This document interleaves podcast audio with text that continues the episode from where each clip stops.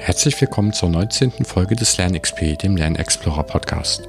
Dieses Mal spreche ich mit Anna Langhalter, Expertin für Trainingsdesign, über das Thema Trainingsbedarfsanalyse, welche natürlich für Trainer sehr wichtig ist, aber auch für alle, die in Personalentwicklungsfunktionen tätig sind und Trainings beauftragen möchten.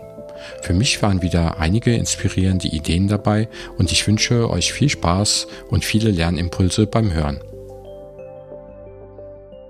Hallo Anna, schön, dass du heute dabei bist beim Lernexplorer Podcast. Äh, wir wollen ja heute über das Thema Trainingsbedarfsanalyse sprechen. Möchtest du dich vielleicht kurz unseren Hörern vorstellen? Ja, hallo und danke, dass ich da sein darf. Ich bin die Anna Langheiter. Ich bin Trainerin und vor allem Trainingsdesignerin. Und was heißt das Trainingsdesignerin? Das ist der Job, den man macht, bevor ein Trainer den Raum oder eine Trainerin den Raum betritt. Und es geht darum, dass die äh, Teilnehmenden ähm, nicht nur im Training sitzen, sondern vorher gut vorbereitet werden, nachher auch den Transfer schaffen und dass man nachweisen kann, dass das Training was gebracht hat. Und dieses Paket ist für mich Trainingsdesign. Und äh, das ist so ein Herzensthema von mir und habe auch ein Buch darüber geschrieben und äh, freue mich immer, wenn das im Markt jetzt schon zunehmend als Thema ankommt. Ja, ich finde das auch schön, dass du sagst, dass das Training länger ist als das Training selber. Also, dass das Training schon vor dem Training anfängt und vor allem danach weitergehen muss, weil ansonsten geht viel verloren, ja. Ähm, hast du uns auch ein Zitat mitgebracht? Ja, ich habe recherchiert. Äh, ich hatte keins sofort präsent. Mhm. Ich habe eins recherchiert und habe heute eins gefunden, das mich einen richtigen Lacher gekostet hat. Und das Zitat heißt, Lernen ist eine geistige Liebesaffäre und ist vom Heinz von Förster. Lernen ist eine geistige Liebesaffäre. Schön. Was, was sagt das denn für dich? Was bedeutet das für dich? Ähm, für mich ist Lernen, ich lerne ich lerne wirklich gern und äh, Liebesaffäre ist, wenn ich so ein Thema finde, wo ich wieder mal äh, mich so reinsteigern möchte oder wo ich merke, da möchte ich mehr wissen, dann kann ich mich total verlieren in, in Zeit und in Raum und werde dann höchstens hochgeschreckt durch äußere Einflüsse, äh, ein Telefonat oder möglicherweise jemand, der sagt, Abendessen wäre fertig oder Mama, ich habe Hunger, soll ich dir was kochen? Und deswegen geistige Liebesaffäre, weil ich kann mich da so verlieren wie einer echten Liebesaffäre. Wow, cool. Ja, vor allem beim Lernen, wenn es gut ist und wenn es Spaß macht, da, da werden ja auch Endorphine äh, freigesetzt und dann, dann ist das ja auch ein ähnliches Gefühl. Und wenn man so richtig in den Flow kommt, dann, genau, dann kann das ein sehr schönes Gefühl sein. Mhm, so ist es. ja. Vielleicht bevor wir in das Thema Trainingsbedarfsanalyse einsteigen, die Frage, was bedeutet für dich denn eigentlich gutes äh, Trainingsdesign? Ja, das ist immer die gute Frage. Gell? Also gutes Trainingsdesign ist ähm, tatsächlich have the end in mind, also immer von hinten zu denken. Mhm. Also was sollen die Teilnehmenden nach dem Training tatsächlich anwenden können? Mhm. Im Sinne dieser Transferwirksamkeit. Und damit das passieren kann, ist ja ganz klar, dass man vorher sagt, warum sollen sie es lernen? Also diesen ganz klaren Nutzen herauszustreichen. Dann im Training, es soll kreativ sein, interaktiv sein. Ich sage dazu, es muss nicht immer Spaß machen. Ich finde, Lernen darf auch manchmal schwierig sein, weil es dann die Veränderungen passieren. Also es darf total mhm. Spaß machen, aber es ist für mich eine zwingende Voraussetzung, dass es Spaß macht. Ähm, für mich ist es wichtig, dass die permanent am eigenen Anwendungsfall arbeiten dürfen. Also wenn es Feedbackgespräche ist, sollen sie Feedbackgespräche für ihre Mitarbeiter zum Beispiel führen, also gedanklich. Wenn es Projektmanagement ist, sollen sie am eigenen Projekt arbeiten dürfen. Wenn es meine Trainingsdesign Weiterbildung ist, sollen sie am eigenen Design arbeiten dürfen, sodass man den Nutzen im Training hat. Nach dem Training ist wichtig, dass die transferwirksam gegeben ist. Das heißt, sie dürfen es anwenden, sie sollen es anwenden. Es schaut jemand drauf, ob sie es anwenden und sie bekommen die Unterstützung. Und richtig cool ist es, wenn dann noch hinten nach evaluiert wird, ob das was gebracht hat. Also wenn das Unternehmen nicht nur sagt, geh ins Training, sondern schaut, ernsthaft schaut, hat, hat sich die gewünschte Veränderung durch das Training ergeben. Ja, wow. schon, schon, sind schon viele Aspekte drin. Also Transfer und, und Evaluation müssen wir uns äh, nachher auf jeden Fall nochmal anschauen. Und was du sagst viele wahre Sachen, glaube ich. Auf der einen Seite muss Spaß dabei sein, weil Emotionen ja auch das, das Lernen wieder verstärken. Und ähm, auf der anderen Seite darf es auch mal anstrengend sein. Ich ich mag gerne die Analogie des, Sports da. Ähm, das Gehirn ist so ähnlich wie der Muskel, sage ich immer ganz gerne. Und naja, wenn ich Sport schaue im Fernsehen, ist das, macht das vielleicht auch Spaß, aber es wird meine Muskeln nicht stärken. Ne? Und äh, ich muss halt auch mal schwitzen und auch mich anstrengen, damit die Muskeln wachsen. Und äh, so ähnlich ist das wahrscheinlich beim Lernen manchmal auch. Also vielleicht nicht immer, aber und trotzdem macht ja auch Sport äh, vielen Leuten Spaß. So ist es auch mir. Sehr gut. Ähm, Jetzt hat sich ja in den letzten zwei Jahren, sage ich mal, das Trainingsgeschäft etwas verändert, wo Trainer vorher gesagt haben, das geht alles online nicht. Haben wir nachher bewiesen, dass es alles online geht. Ähm, was bedeutet denn für dich ein gutes Online-Trainingsdesign? Also wo, worauf müsste man da achten? Natürlich die Aspekte, die du genannt hast, die, die passen da universell, aber was, was ist noch gut online? Also was ich online herausgefunden habe, ist, dass die also im reinen, also ganz viel von dem, was ich gerade gesagt habe, gilt weiterhin, hast du gerade erwähnt. Das Training selbst muss viel interaktiver gestaltet werden. Also ihr arbeitet da gern mit dieser wunderbaren Fünf-Minuten-Regel. Also alle fünf Minuten sollte irgendeine Art der Interaktion kommen, damit wir die Teilnehmerinnen und Teilnehmer nicht verlieren. Die größte Gefahr ist einfach Handy, Mail, alles, was man nebenher mhm. liegen hat. Äh, das heißt, dieses, dieses Einbinden von Teilnehmenden ähm, ist viel wichtiger. Ich sage jetzt nicht schwieriger, weil das kann man lernen. Irgendwann hat man das sogar drauf, also mit Leichtigkeit. Ja. Aber es ist am Anfang viel schwieriger dran zu denken. Also und das ist jetzt wirklich diese Kategorie Live-Online-Training, wo wir synchron im, im digitalen Raum sind.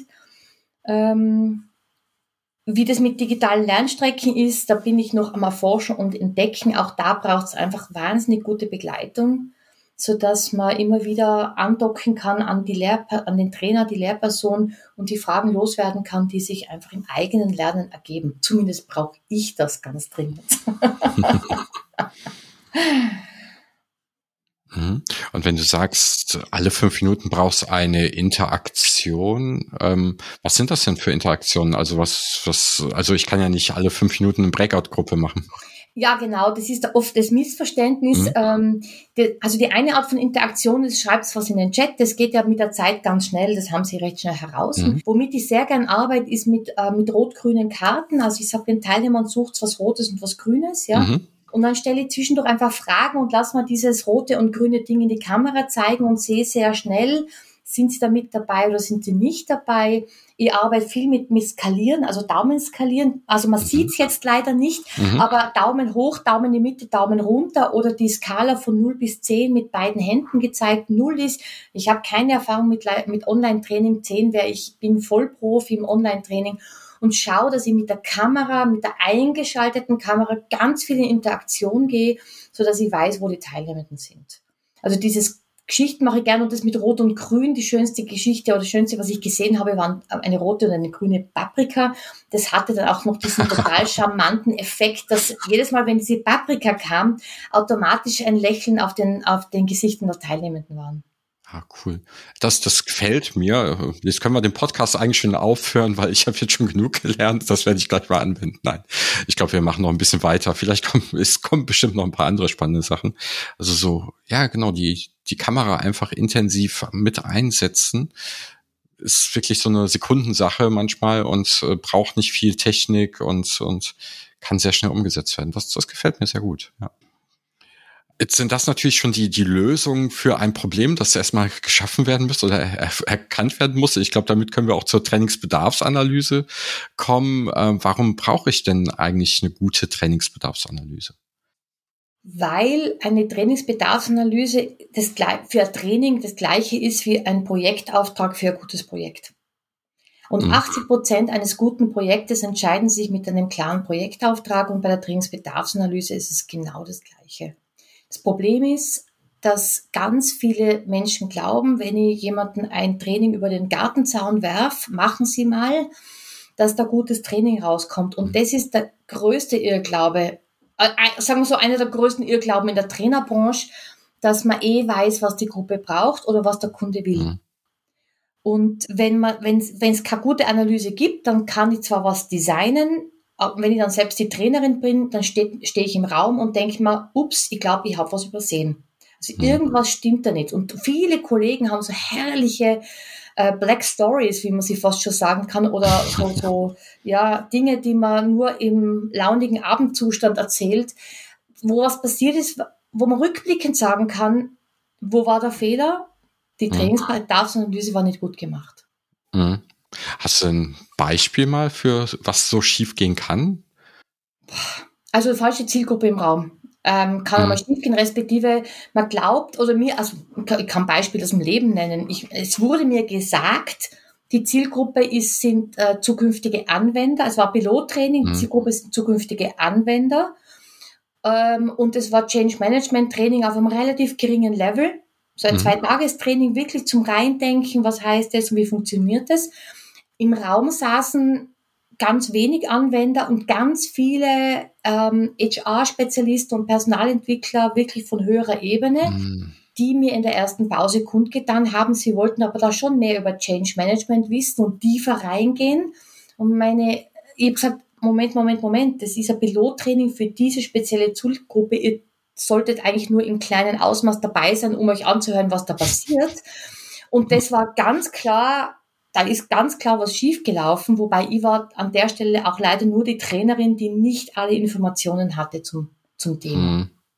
Was kann noch schiefgehen? Die, die, die Teilnehmenden erkennen den Nutzen überhaupt nicht. Warum, mhm. warum bin ich da? Entweder sind sie geschickte Teilnehmer oder sie haben den Titel schon gelesen aber sie verstehen die Anbindung an die Strategie zum Beispiel nicht. Warum ist es im Unternehmen jetzt wichtig, dass ich dieses Training besuche?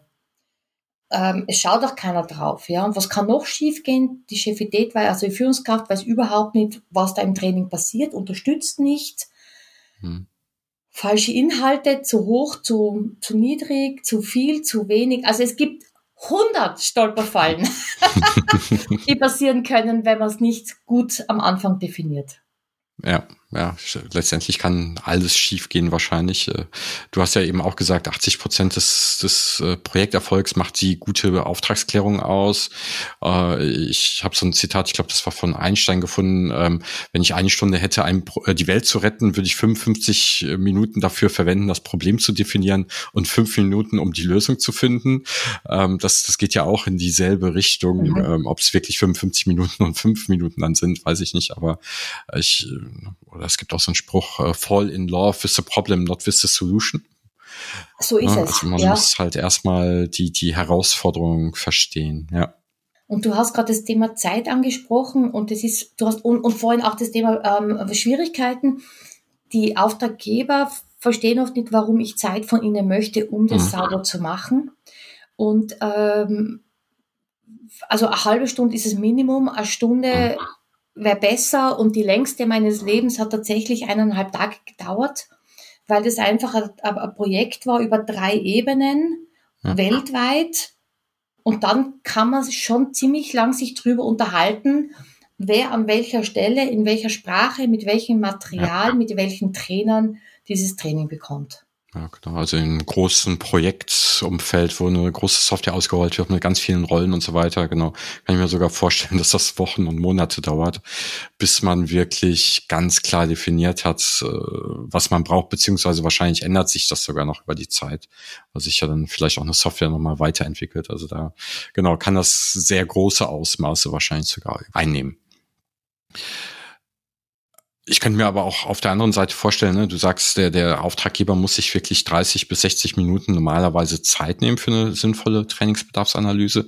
Auch für den ist das ja wahrscheinlich nicht so einfach. Das stimmt, weil die oft denen ist oft die, die, die Wichtigkeit gar nicht bekannt. Also dieses 80-20, ja, merke ich gerade, sollte wahrscheinlich noch äh, viel mehr in den Vordergrund stellen.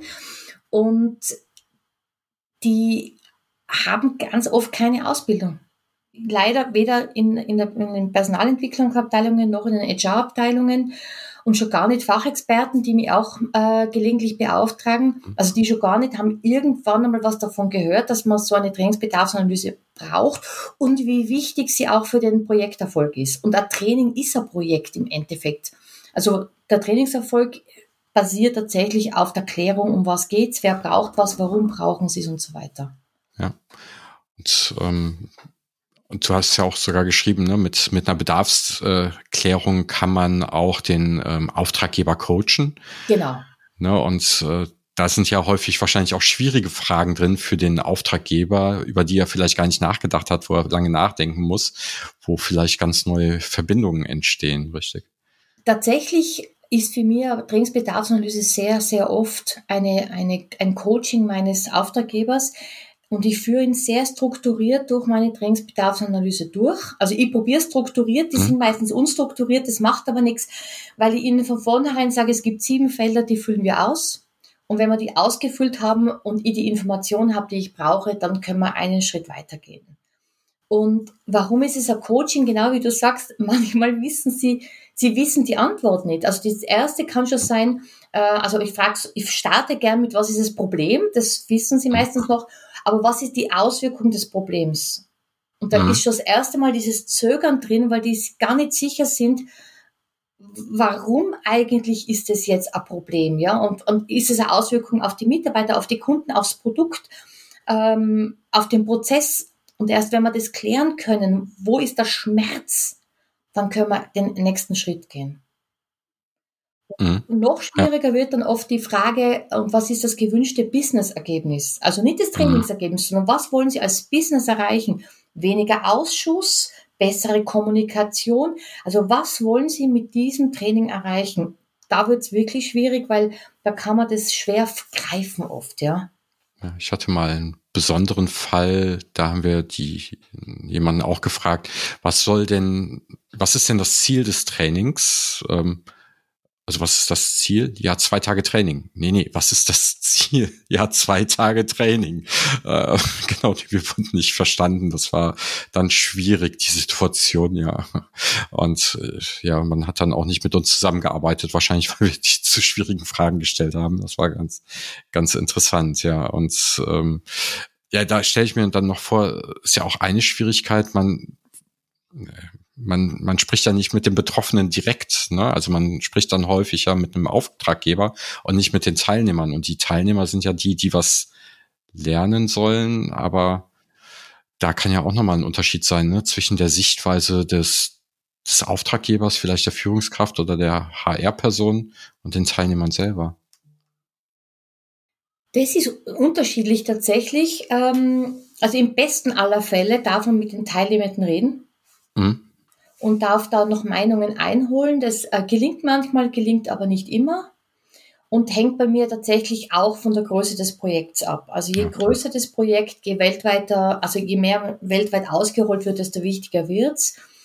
Wenn mir jemand bucht für ein Standard-Training, weiß nicht, Moderationstechnik zwei Tage oder vom Präsenz zum Online-Trainer, da habe ich eine ungefähre Idee und aus meiner Erfahrung heraus sage ich, kann ich davon ausgehen, dass die Teilnehmer das, das, das sind und dann kriege ich das schon raus, ja. Mhm. Äh, und dann hängt es halt vom Trainer ab oder der Trainerin, wie gut die im Raum ist. Ja, wenn ich für mich selbst design, tue ich mir leichter, da kann ich anders agieren, als wenn ich tatsächlich Trainings für andere schreibe. Ich bin ja Trainingsdesignerin, ich schreibe ja nicht nur für mich Trainings, sondern eben für andere.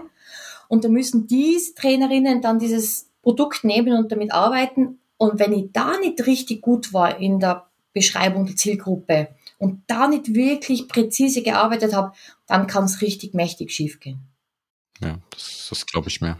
Genau, also ein erfahrener Trainer kann viel retten wahrscheinlich, aber aber es ist halt nicht immer die richtigste Lösung, ne? vor allem wenn man es vorher wissen könnte. Ja.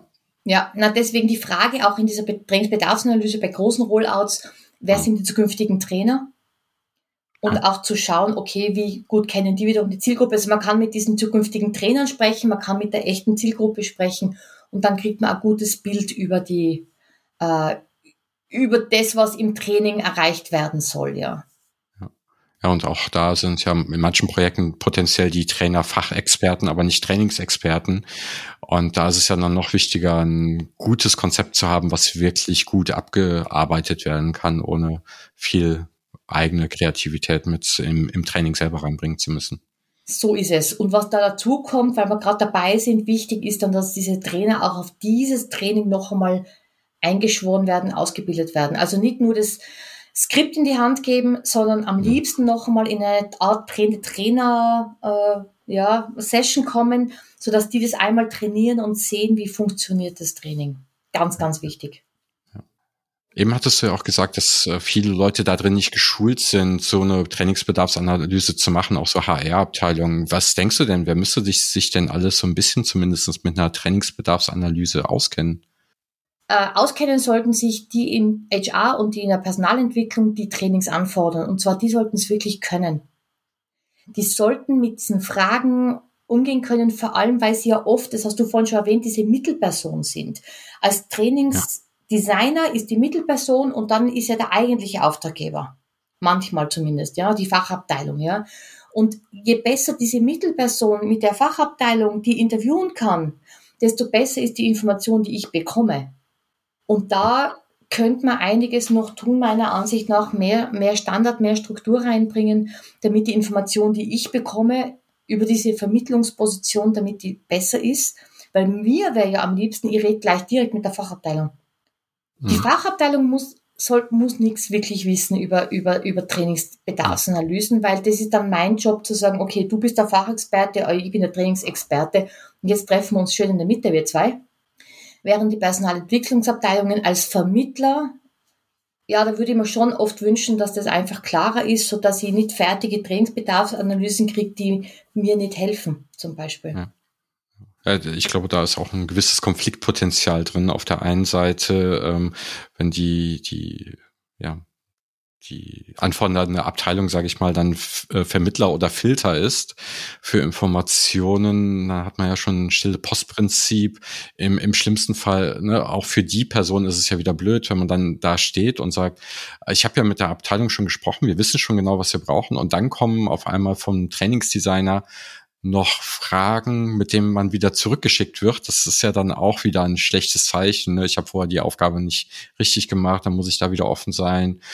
Ne? Und es ist aus der Perspektive dann wahrscheinlich auch nicht einfach, dann nochmal die mhm. Folgefragen zu stellen, ja. weil auch da die Fachabteilung wieder sagt, wieso, wir haben doch schon die halbe oder dreiviertel Stunde gesprochen. Auf der anderen Seite ist äh, einfach nur äh, eine, Auftragsklärung, die man per E-Mail bekommt von, vom Kunden, wahrscheinlich nicht ausreichend, um ein gutes Training zu designen. Nein, mache ich nicht mehr. Also äh, früher war ich sehr, also früher habe ich tatsächlich auf E-Mails mit äh, drei Zeilen äh, Angebote geschrieben. Mache ich nicht mehr. Wenn ich mindestens eine halbe Stunde bekomme, lehne ich ab. Ja, weil ich also das ist die eine Variante.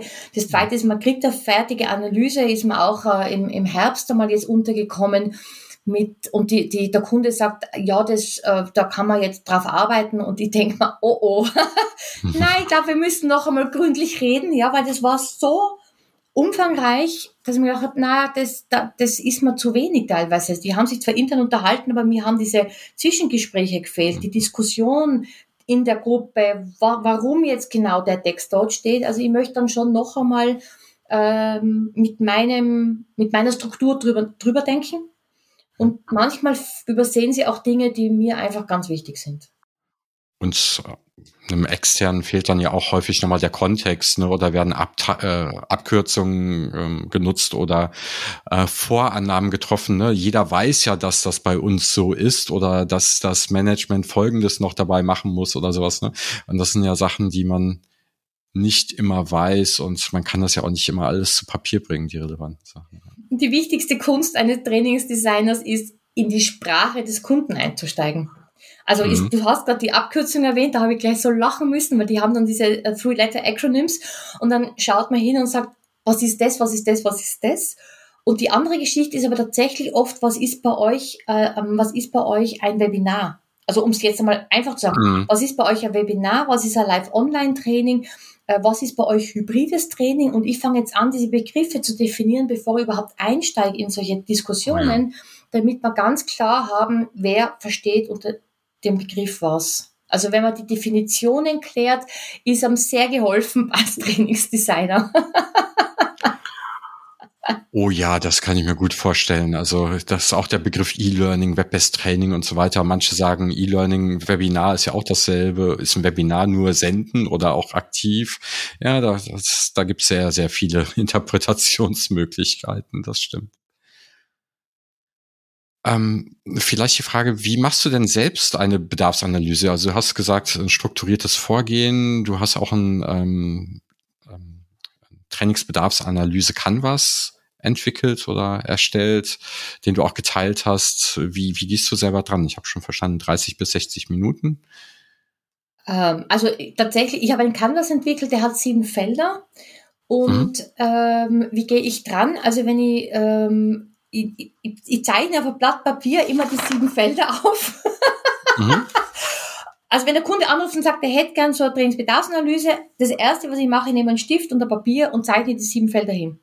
Weil inzwischen mhm. habe ich es natürlich total im Kopf. Und dann sage ich, ja, worum geht's eigentlich? Und ich versuche dann, äh, also ich versuche relativ strukturiert das abzuwickeln, habe aber dann gelernt, und das war mein größtes Learning an der Stelle, dem Kunden zu folgen. Also der sagt, er braucht ein Training. Ja, okay, das kann man jetzt glauben oder nicht, da fängt es ja schon an. Es kann ja sein, dass es ein Führungskräfte-Coaching ist oder dass man einen Mitarbeiter speziell in ein Training schickt, aber gut.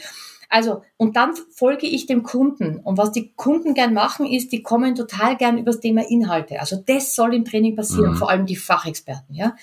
Und früher habe ich zwar immer versucht zu sagen, ja, was ist das Problem? Und da ist man mit Inhalten gekommen. Und jetzt schreibe ich alle Inhalte hin. Und wenn mhm. irgendwann fällt der Person keine Inhalte mehr ein, sage ich, das ist super, die Inhalte hätten wir, was ist denn eigentlich ihr Problem?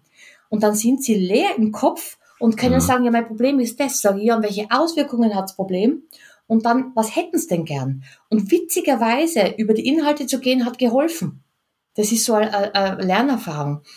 Mhm. In Summe aber sage ich dem, äh, dem Auftraggeber, es gibt sieben Felder, die haben folgende, da ist folgendes drin, das ist eine drei Minuten Erklärung von dem Canvas. Und dann sage ich, wenn die sieben Felder voll sind, dann kann ich möglicherweise überhaupt erst ein Angebot stellen. Oder dann kann ich ein Training entwickeln anfangen. Ja. Und das hat sich für mich total bewährt, weil ich früher auch Trainingsbedarfsanalysen gemacht habe, aber unstrukturiert. Dann habe ich das eine Feld vergessen oder das andere. Und wahrscheinlich merkt man schon, ich bin sehr visuell, deswegen hilft mir dieser Canvas so sehr.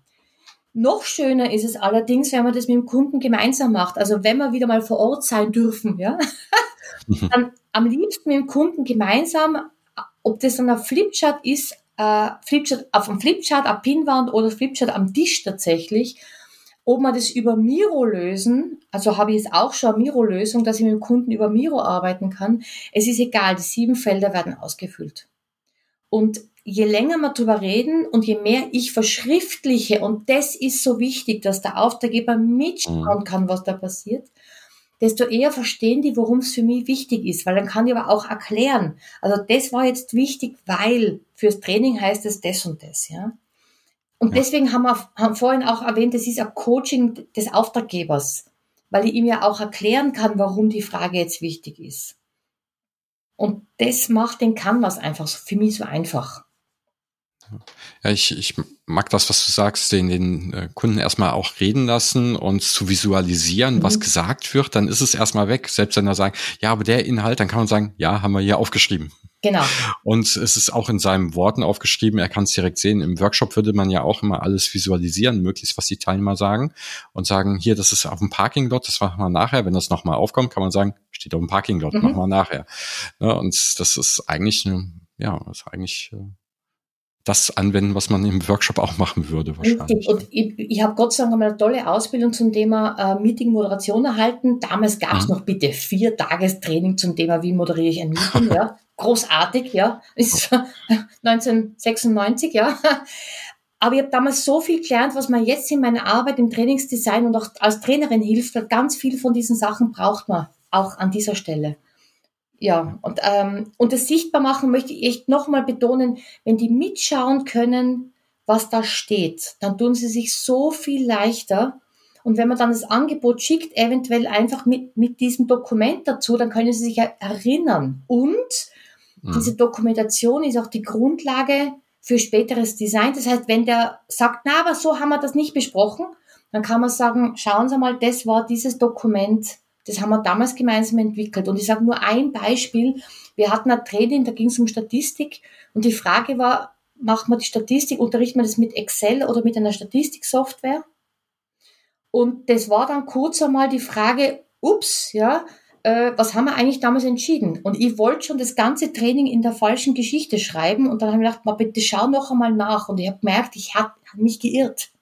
Also ich hätte fast den Fehler gemacht, das Sechs-Tages-Training komplett falsch zu schreiben, weil ich das nicht mehr im Kopf gehabt habe. Und da ist mhm. die Trainingsbedarfsanalyse immer wieder meine Grundlage zu schauen, was haben wir damals wirklich besprochen.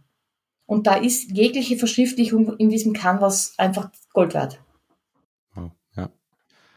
muss, da, da schließt sich für mich eine Frage an. Ähm, jetzt hast du auf der einen Seite Soft-Skill-Themen, glaube ich, genannt, auf der anderen Seite irgendwelche Rollouts oder jetzt das Thema Statistik. Ähm, muss man denn Fachexperte sein, um eine gute Trainingsanalyse, Trainingsbedarfsanalyse zu machen? Nein. Äh, ich bin Trainingsdesignerin und ich sage immer, der Inhalt des Trainings, das ich designe, ist vollkommen egal ich brauche eine gewisse Affinität zum Thema. Also es gibt Themen, die würde ich einfach nicht machen, weil sie mir gar nicht liegen. Ich sage immer, Physik und Chemie war in der Schule schon schwierig. Also ich habe auch gar keine Lust, mir da reinzudenken. Ähm, es gibt aber Themen wie, also Statistik ist passiert, weil ich damals äh, Lean Six Sigma trainiert habe, ganz viel, deswegen auch ganz viel Statistik. Und das war halt cool. Also wenn man sich irgendwann mal reintigert und merkt, man kann so cooles interaktives Training auch mit Statistik machen, dann ja, dann kann es mit jedem Thema machen, das mir irgendwie nahe liegt. Also ähm, wobei jetzt immer klarer wird, also es gibt, naja, klarer wird, was ich mache. Es gibt Themen, die liegen mir mehr als andere. Und ähm, ja, ich mag zum Beispiel technische Themen total gern. Ja, das finde ich lustig. Genauso geht, mein Softskills ist fast leichter zum, zum Designen, deswegen die nehme ich fast immer. Es gibt auch Themen, wo ich sage, na, das ähm, da, da empfehle ich gerne an Kollegen oder ich kann ihnen helfen mit Hilfe von Training oder mit Consulting im weitesten Sinn. Aber das echte Inhaltliche, da, das wird nichts. Das ist dann auch das Thema der Anschlussfähigkeit, was, was wir früher immer gerne genutzt hatten. Ne? Man muss halt verstehen, was der Kunde möchte ähm, und nicht jedes Wort oder je, ja, Abkürzung ist nochmal schwieriger, aber man muss nicht jedes Wort hinterfragen. Ja. ja das ist, glaube ich, das Wichtige. So, jetzt hast du gesagt, du nutzt diesen Canvas dafür, den hast du ja auch veröffentlicht äh, mit einem Blogbeitrag und dem Buchkapitel sogar dazu mhm. frei verfügbar. Das ja. finde ich ganz, ganz hilfreich. Ähm, welche, ähm, welche Elemente hat er denn? Ähm, die sieben Elemente, das ist ja. erstens einmal dieses Thema, die Ausgangssituation, wo ich gern frage, ähm, was ist das Problem und was ist die Auswirkung? Und was ist das Business-Ziel? Also was hätten Sie als Auftraggeber gern nachher anders? Und das sollte messbar sein. Also das sollte kein Konjunktiv, nein, das muss messbar sein und bitte nicht in Euro, weil ich finde, Trainings in Euro zu berechnen ist de facto mhm. unmöglich, ähm, mit ein paar Ausnahmen. Aber was soll anders sein? Weniger Ausschuss, ich habe es vorhin schon erwähnt, oder bessere Kommunikation, wie immer man das messen kann. Das zweite Feld ist das Thema Zielgruppe. Wer ist die zukünftige Zielgruppe und das bitte so genau wie möglich, ja? Und welches Vorwissen haben die? Wo arbeiten die? Äh, ähm, ja, in welchen Ländern arbeiten die? In welchen Sprachen sprechen die? Wenn es ganz groß wird, das Baby, äh, meine Lieblingsfrage war einmal, können Sie auch lesen und schreiben? Das war in Südafrika. Mhm. Da war wirklich die Frage, können die mhm. Mitarbeiter in der Fabrik lesen und schreiben? Weil das hat ja eine Wahnsinnsauswirkung auf die Trainingsentwicklung. Das ist ja dann alles viel mehr mit Bildern, mit Videos zu gestalten, als mit, äh, ich sage jetzt PowerPoint oder Flipchart, weil das hat eine Auswirkung. Das war mhm. die zweite Zielgruppe. Das dritte sind die Lernziele. Und da arbeite ich gern mit Kopf, Herz, Hand. Kopf heißt, was sollen die Teilnehmenden nach dem Training wissen oder kennen? Also das ist eher das, was da im, im Hirn passiert. Die Hand, ich gehe aufs dritte über, ist das, was sollen sie nachher anwenden können? Also wenn sie was lernen, was anwenden können. Und das Herz ist diese, dieses, ähm, ähm, dieses Umdenken, ja, warum ist es wichtig? Also eigentlich the why, wenn wir so sagen können. Warum ist es wichtig, äh, so dass die äh, auch verstehen, im Herzen verstehen quasi, warum das jetzt wichtig ist, das anzuwenden. Und das mache ich einerseits hier im Canvas auf Gesamttrainingsebene und mache es aber später nochmal für jedes einzelne Modul, das ich dann schreibe, mache ich das noch einmal, breche das noch einmal runter, was sollen sie in jeder Lerneinheit Kopf, Herz, Hand verstanden haben, also wissen, verstanden haben und anwenden können. Und über dieses Anwenden können ähm, schreibe ich das ganze Training, weil wenn ich weiß, Sie müssen nachher als Beispiel, wenn Sie nachher ähm, Feedback geben können sollen, ja, dann müssen Sie das im Training üben und zwar so oft wie möglich, am drei, vier, fünf Mal Feedback geben. Dann steigt die Wahrscheinlichkeit, dass Sie es anwenden können. Wenn aber beim Lernziel steht, Sie sollen Feedback erklären können, was komisch klingt, aber erklären können heißt einfach nur, okay, ich treffe nachher meinen, meinen Peer und erkläre dem, du, es gibt Feedback, da gibt es einen Feedbackgeber und einen Feedbacknehmer und das sind die Regeln. Da kann ich nichts anwenden. Aber trotzdem ist die Hand beim einen, ich kann Feedback erklären oder ich kann Feedback anwenden. Irre Auswirkungen aufs Training, weil ich kann Feedback erklären. Das kann man wahrscheinlich in einer Stunde hinkriegen. Ich kann Feedback anwenden. Na, da brauche ich viel mehr Zeit, wenn das wirklich gut sein soll. Und hier ist genau die Stellschraube, die ich so sehr liebe, also die Hand bei den Lernzielen. Das war das dritte. Das vierte wären die Inhalte. Und bei den Inhalten haben wir eh schon gesagt, da frage ich einfach, was, was sollen, was hätten Sie denn gern für Inhalte da drin? Weil Sie da Ihren Kopf frei machen können, damit Sie mir die anderen Fragen beantworten. Was da auch noch drin ist, dieses Thema, ähm, ist halt jetzt durch diese Technikgeschichte, durch das äh, die letzten 22 Monate dazugekommen, äh, soll es ein Online-Training sein, soll es ein E-Learning sein, Live-Online-Training oder Präsenztraining, Blended Learning, digitale Lernstrecke. Also was stellen Sie sich vor? Und dann frage ich so ein bisschen nach, ob das aber auch zur Lernkultur im Unternehmen passt. Das ist jetzt natürlich recht neu, das hat es ja vor zwei Jahren mhm. so nicht gegeben. Und ähm, eben auch, was sind die gewohnt? Sind die gewohnt, dass man mit PowerPoint präsentiert? Ähm, sind die gewohnt, dass man lauter so interaktive, erfahrungsorientierte Lerneinheiten macht? Also wo, wo stehen auch die Teilnehmenden an der Stelle? Das heißt nämlich, wie kreativ darf ich werden beim Design und mache dann so erste, ich schaue dann so was, wo glaube ich kann ich andocken. Wenn es dann heißt, die, die, boah, das dürfen sie alles nicht machen, ja, das reizt mich natürlich dann schon ein bisschen, aber eine andere Geschichte. Das war Nummer vier, die Inhalte. Nummer fünf ist es Transfer. Und Transfer ist einerseits, was, was, was passiert vor dem Training, bevor der Teilnehmer zu mir ins Training kommt. Was passiert nachher? Also was dürfen wir machen? Dürfen wir Coaching anbieten? Dürfen wir ähm, eine begleitende Signalgruppe anbieten oder sonst eine Transfer-Tool-Geschichte?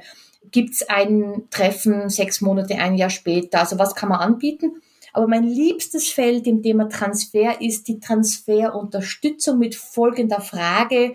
Und wie, liebes Unternehmen, werden Sie den Transfer unterstützen? Das ist eine Frage, die mögen Sie nicht. Mhm. Weil da merken sie, dass das Training selber äh, ja okay ist, ja, aber es wird nur funktionieren, wenn der Teilnehmende, die Teilnehmende unterstützt wird danach. Und da mache ich das Feld auf. Dieses, was tun Sie dafür? Wie können wir die Führungskräfte schulen? Wie können wir die Kollegen ins Boot holen? Wie wird informiert? Wie wird kommuniziert? Damit, wenn die Teilnehmenden zurückkommen in ihr Umfeld, auch die Chance kriegen, das umzusetzen, was sie gelernt haben. Beziehungsweise sogar noch unterstützt werden, weil nichts ist wichtiger als die Führungskraft. Da gibt es Transferforschung dazu. Die wichtigste Transferunterstützungsperson ist die Führungskraft. Und wenn die sagt, na egal was du gelernt hast, darfst eh nichts anwenden, brauchen sie nicht zu mir ins Training kommen. Schade um die Zeit. Aber wie cool ist es, wenn es funktioniert, ja? Also Transfer. Ähm, das sechste Feld ist das Thema Evaluierung. Ja, wie kann man nachschauen, ob es funktioniert hat? Wenn ich im Thema Business-Ziele ganz am Anfang gesagt habe, das hätte ich gern, kann ich es hinten auch evaluieren. Und da ist natürlich die große Baustelle der, der, der, der Trainingsdesigner und der Trainingsbranche, weil es manchmal gar nicht gewünscht ist, weil es zeitaufwendig sein kann und deswegen schwierig ist, ja. Und, das, und dann oft noch das, naja, wir haben einen SAP-Fragebogen und den dürfen wir nicht ändern. Ja, dann ist es so, dann nehme ich das zur Kenntnis.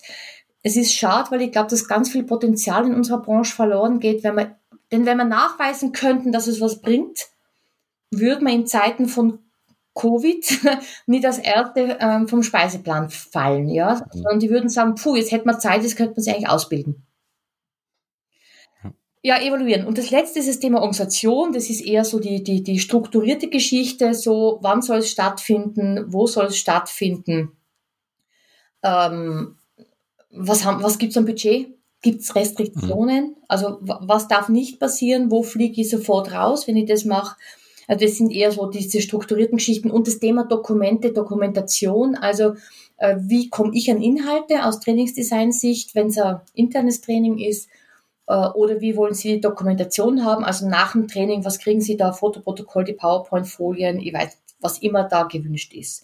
Das kläre ich bei der Organisation noch ab. Und das ja. waren die sieben Felder. Dankeschön. Welche sind, also ich habe so ein bisschen rausgehört, glaube ich, dass Transfer dir sehr, sehr gut gefällt äh, und auch eines der wichtigen Punkte ist. Aber welche sind dir denn persönlich am wichtigsten?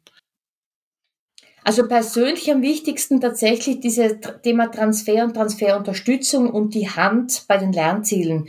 Weil mhm. wenn die, wenn ich weiß, was die können sollen, nachher anwenden können sollen, ist es Training aufsetzen gar nicht mehr so schwierig. Ja, das sind so meine Liebsten, glaube ich. Ja, ich finde das, das Thema Transfer auch sehr spannend. Ich glaube, da kann man fast eine ganze Folge Podcast draus machen. Da gibt's ja auch Experten genau dazu. Ähm, was ich an der Stelle auch nochmal ganz spannend finde, ist ähm, genau die, die Möglichkeit muss ja nachher da sein, auch was anzuwenden. Und wenn ich zum Beispiel jemanden zum Scrum Master ausbilde, zu so einem Training, also zum Agilitätstraining schicke, ähm, man das aber gar nicht anwenden kann, dann geht halt einfach ganz viel verloren. Ne? Und das ist, ich habe mal vom, was mehr genau von wem die Analogie gehört, wenn alle im Unternehmen Schach spielen ähm, und ich zum Monopoly-Training gehe, werde ich danach ein besserer Monopoly-Spieler und im Training funktioniert das auch gut. Aber wenn ich zurückkomme, werde ich halt davon nichts oder nicht wirklich was anwenden können, weil es halt nicht zu dem passt, was gespielt wird. Ne? Das heißt, da muss man auch auffassen, ne? nur dadurch, dass ich drei Leute aus dem Team zum Agilitätstraining schicke, wird halt die Organisation nicht agil. Ich habe da jetzt auch, ähm, ich habe so eine Learner Journey entwickelt im mhm. Zuge von eben der Pandemie, wo ich draufgekommen bin, wenn ich selbst Teilnehmerin bin. Ich habe immer gern das komplette Bild für das Training und zwar nicht nur, was vorher ist und im Training, sondern auch diese detaillierte Planung, wann werde ich das Gelernte anwenden. Mhm. Und wenn man das im Transfer schon hinkriegt, mit dem Kunden zu sagen, wann werden Sie das Gelernte tatsächlich anwenden und das im Kalender fixiert ist, dann ist es ziemlich cool. Und mhm. ich habe eine Trainerausbildung, wo klar ist, dass die Teilnehmenden, die bei mir sind, danach viermal trainieren werden. Und die Termine sind fixiert, die ersten zwei auf jeden Fall sind fixiert, wenn sie zu mir ins Training kommen. Das hat so eine Änderung der Aufmerksamkeit im Training, weil sie wissen, ich werde im Seminarraum stehen, ich werde das brauchen. Und da merkt man schon im Training, es gibt andere Fragen, die sind offener, die sind äh, ja, die trauen sich mehr, auch sich ähm, aus ihrer Komfortzone zu begeben. Ja. Da, da ist es ja dann auch der, der tatsächliche Nutzen, der direkt sichtbar ist. Ne? Ich weiß halt, wenn, wenn ich in drei Wochen das Training mache, wenn ich heute auffasse oder die richtigen Fragen stelle, habe ich danach ein einfacheres Training. Ja. Und ich habe neulich auch einen Beitrag gefunden, wo ein, äh, ein amerikanischer Kollege mich da sehr gedanklich unterstützt, der sagt, es sollten danach drei fixe Anwendungstermine geplant werden.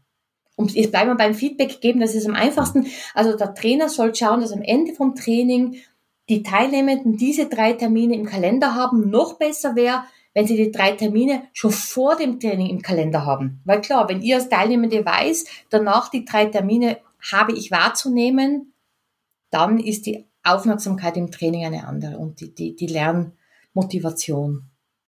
Ja, der, der Standard ist ja sozusagen, dass man sagt, am Ende wird nochmal ein Transferplan erstellt durch die Teilnehmer, was ja wahrscheinlich auch nicht falsch ist. Aber stimmt, wenn der Plan schon vorher feststeht und ich schon vorher weiß, dann und dann muss ich was anwenden, ist natürlich auch die Aufmerksamkeit und die, die Perspektive auf das ganze Training vielleicht ein anderes.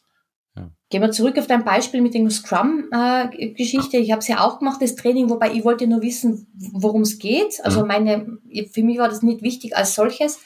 Aber da war die halbe Gruppe, die waren schon in dieser agilen Organisationsgeschichte, haben es gebraucht und die anderen waren so gestandene Projektmanager, die haben gewusst, sie werden das nie mehr lernen. Und da hast du gemerkt in der Gruppe, was passiert. Hätten die aber alle gewusst, dass sie danach in mhm. einem agilen Team arbeiten müssen, wäre die Energie in der Gruppe ganz andere gewesen. Da, da sieht man auch wieder, ne? Also gerade wenn man dann öffentlich ausgeschriebenes Training hat, ist es dann ja wahrscheinlich noch schwieriger, weil man dann eine diverse Zielgruppe bekommt. Hat sich vorher irgendwann mal überlegt, wie wird denn so ein Training durchgeführt, zum Beispiel so ein Scrum Master. Und dann kriegt man da ähm, eine sehr gemischte Gruppe in so ein Training. Das ist ja dann noch äh, ja, schwieriger, ja. Definitiv, ja, definitiv.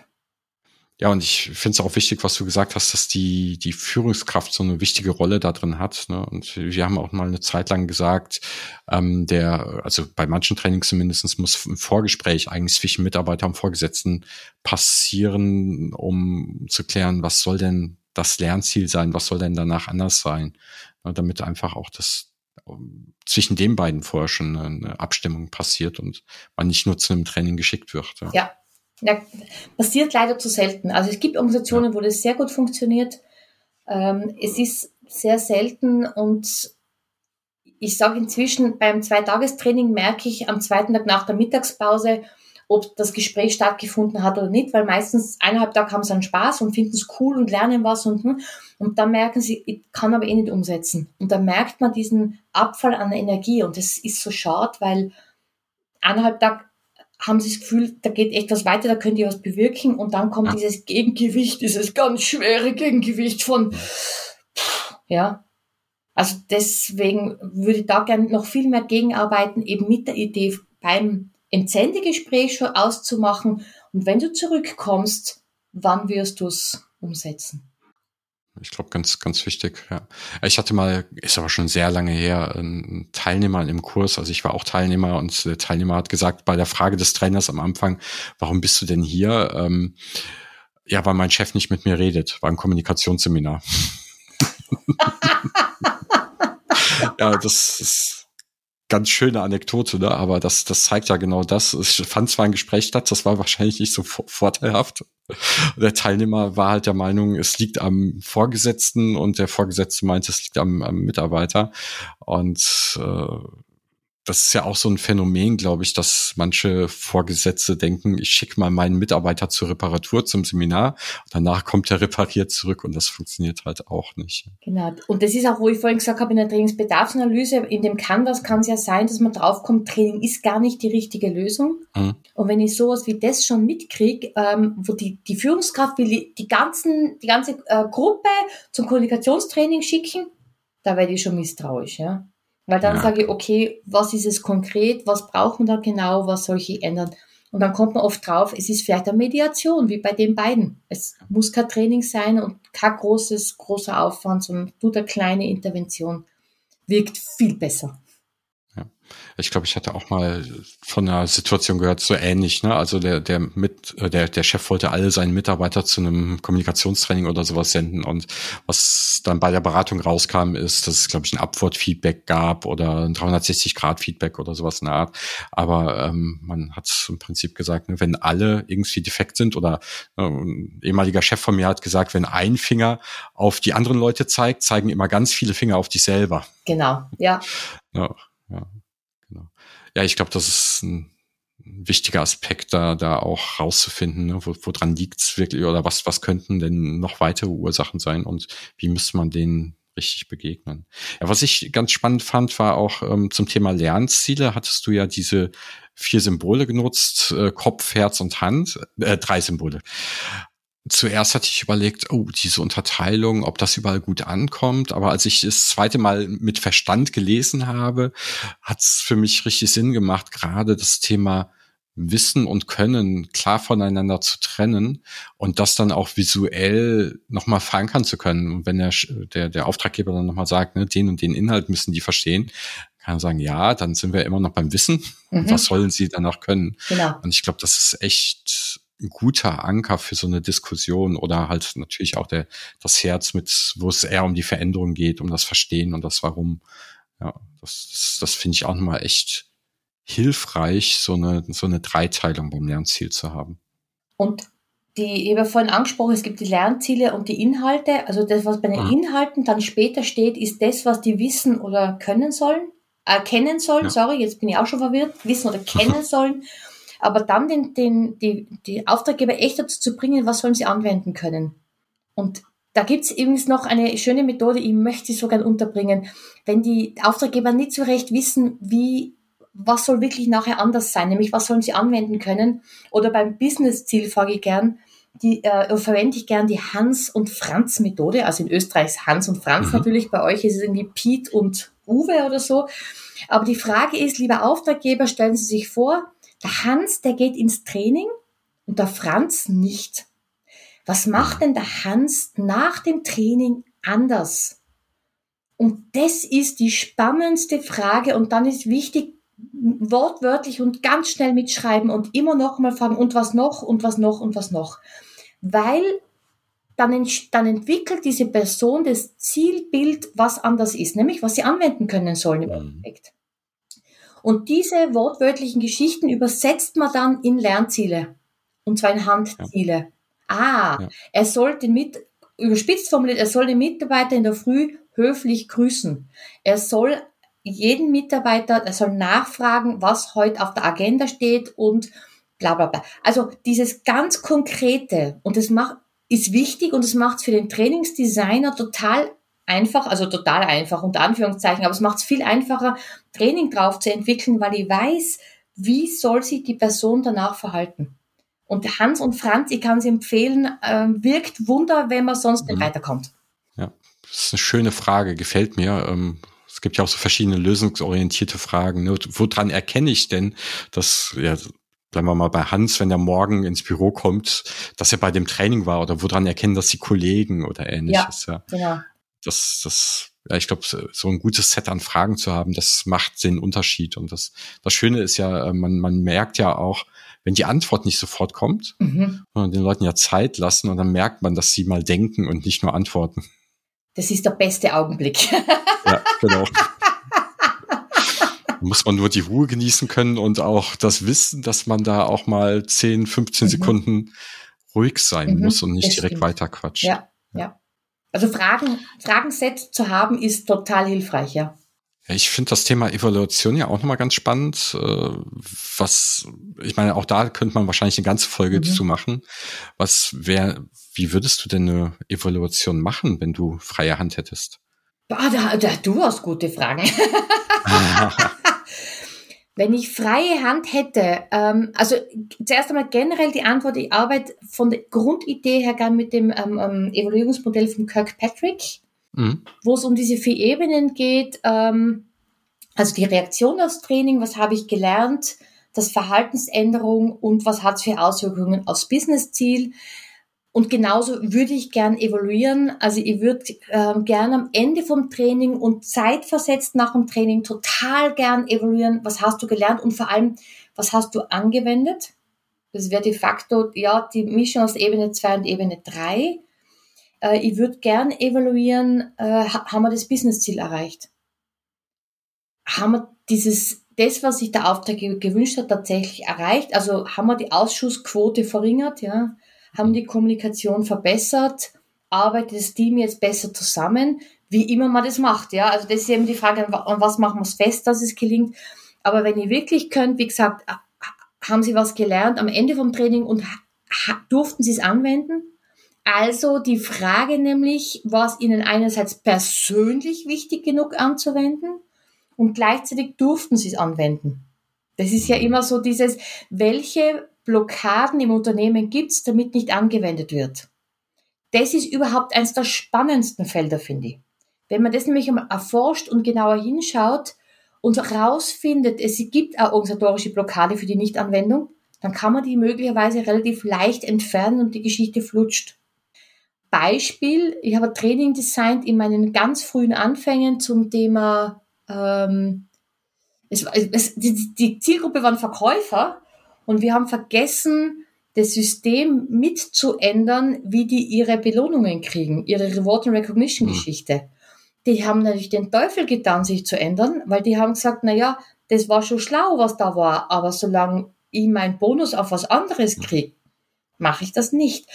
Und wie wir es verstanden haben, System geändert, war der Rest relativ einfach. Also das war wäre für mich super spannend und ähm, die Verhaltensänderung, ja, okay, die ja, aber viel wichtiger ist, wie gesagt, haben wir das Businessziel erreicht. So, weil an dem werden wir ja, sollten wir gemessen werden oder werden wir gemessen, ja. Was ich da immer schwierig finde, ist, es ist häufig ja nicht monokausal. Ne? Also im, im schlimmsten Fall ne, im Vertrieb haben wir jetzt mehr verkauft, ist die Konjunktur gut. Dann sage ich natürlich, mhm. dass mein Training gut war. Ist die Konjunktur schlecht, sage ich, es liegt an der Konjunktur. Ne? Aber ähm, trotzdem da drauf zu schauen, macht natürlich Sinn. Aber was, was ich sehr mächtig fand, war jetzt, was du gesagt hast, durfte ich es umsetzen? Na, also was häufig gefragt wird, hast du es umgesetzt?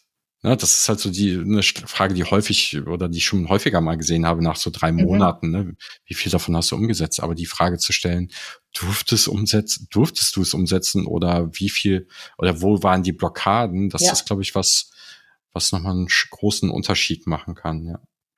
Wir haben ein großes Training gehabt, einen weltweiten Rollout, wo immer auf Training hingehackt wurde. Training ist Schuld und Training und die setzen nichts um und Training und Training. Und wir haben dann einen Fragebogen entwickelt, wo wir genau eben geschaut haben, ähm, was gibt's sonst an Roadblockern, also an, an, an, an, an mhm. Hindernissen zum äh, Umsetzen und sind draufgekommen, dass das, was wir Trainer eh schon vermutet haben, tatsächlich auch rückgemeldet wurde, nämlich dass der Support im Unternehmen einfach nicht da war.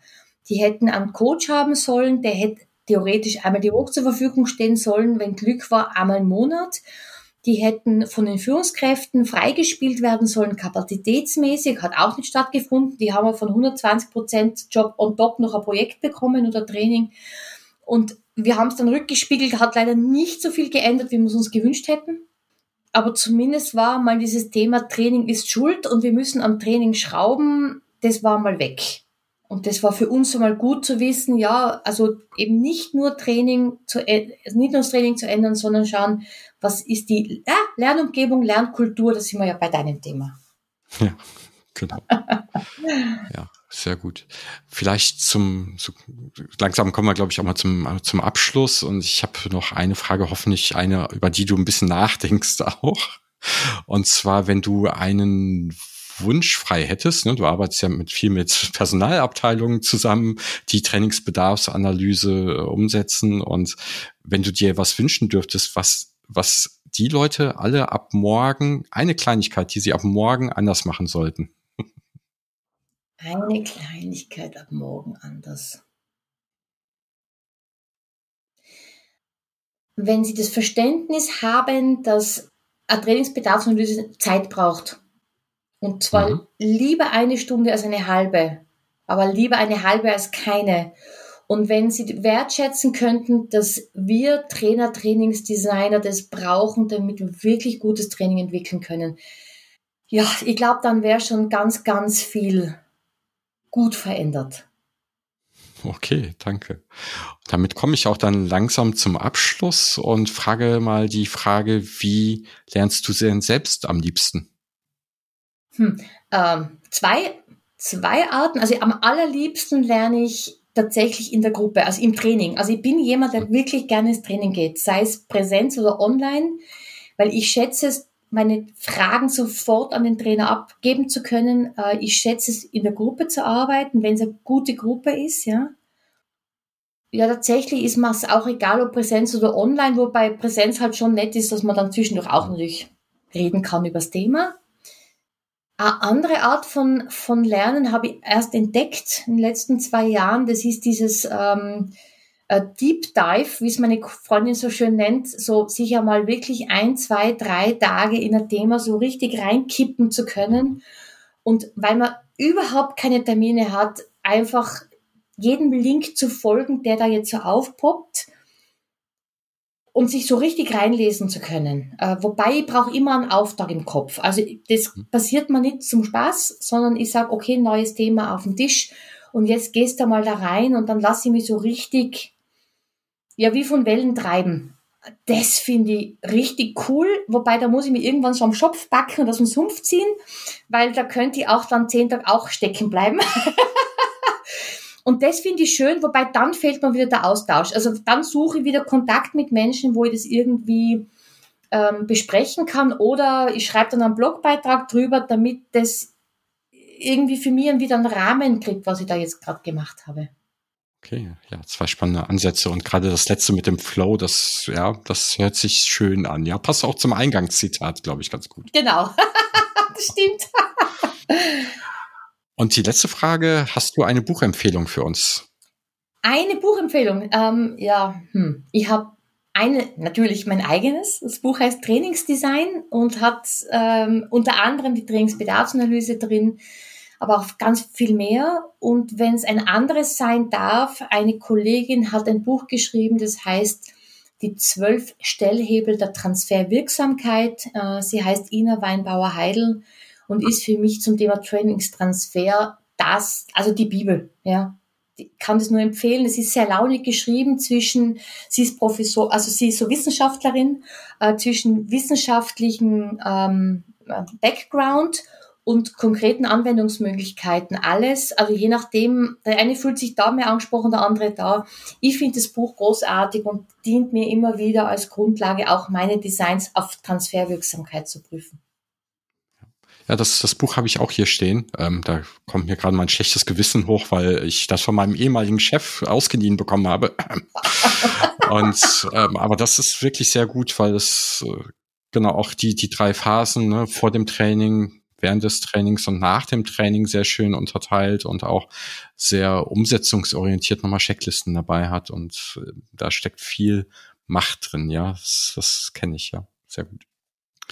Okay, ja, damit danke ich dir, Anna. Äh, war für mich ein sehr spannendes Gespräch. Ich hoffe auch für die, die Zuhörer. Ich bedanke mich auch und ich wünsche viel Freude mit dem, mit dem Hans und dem Franz vor allem.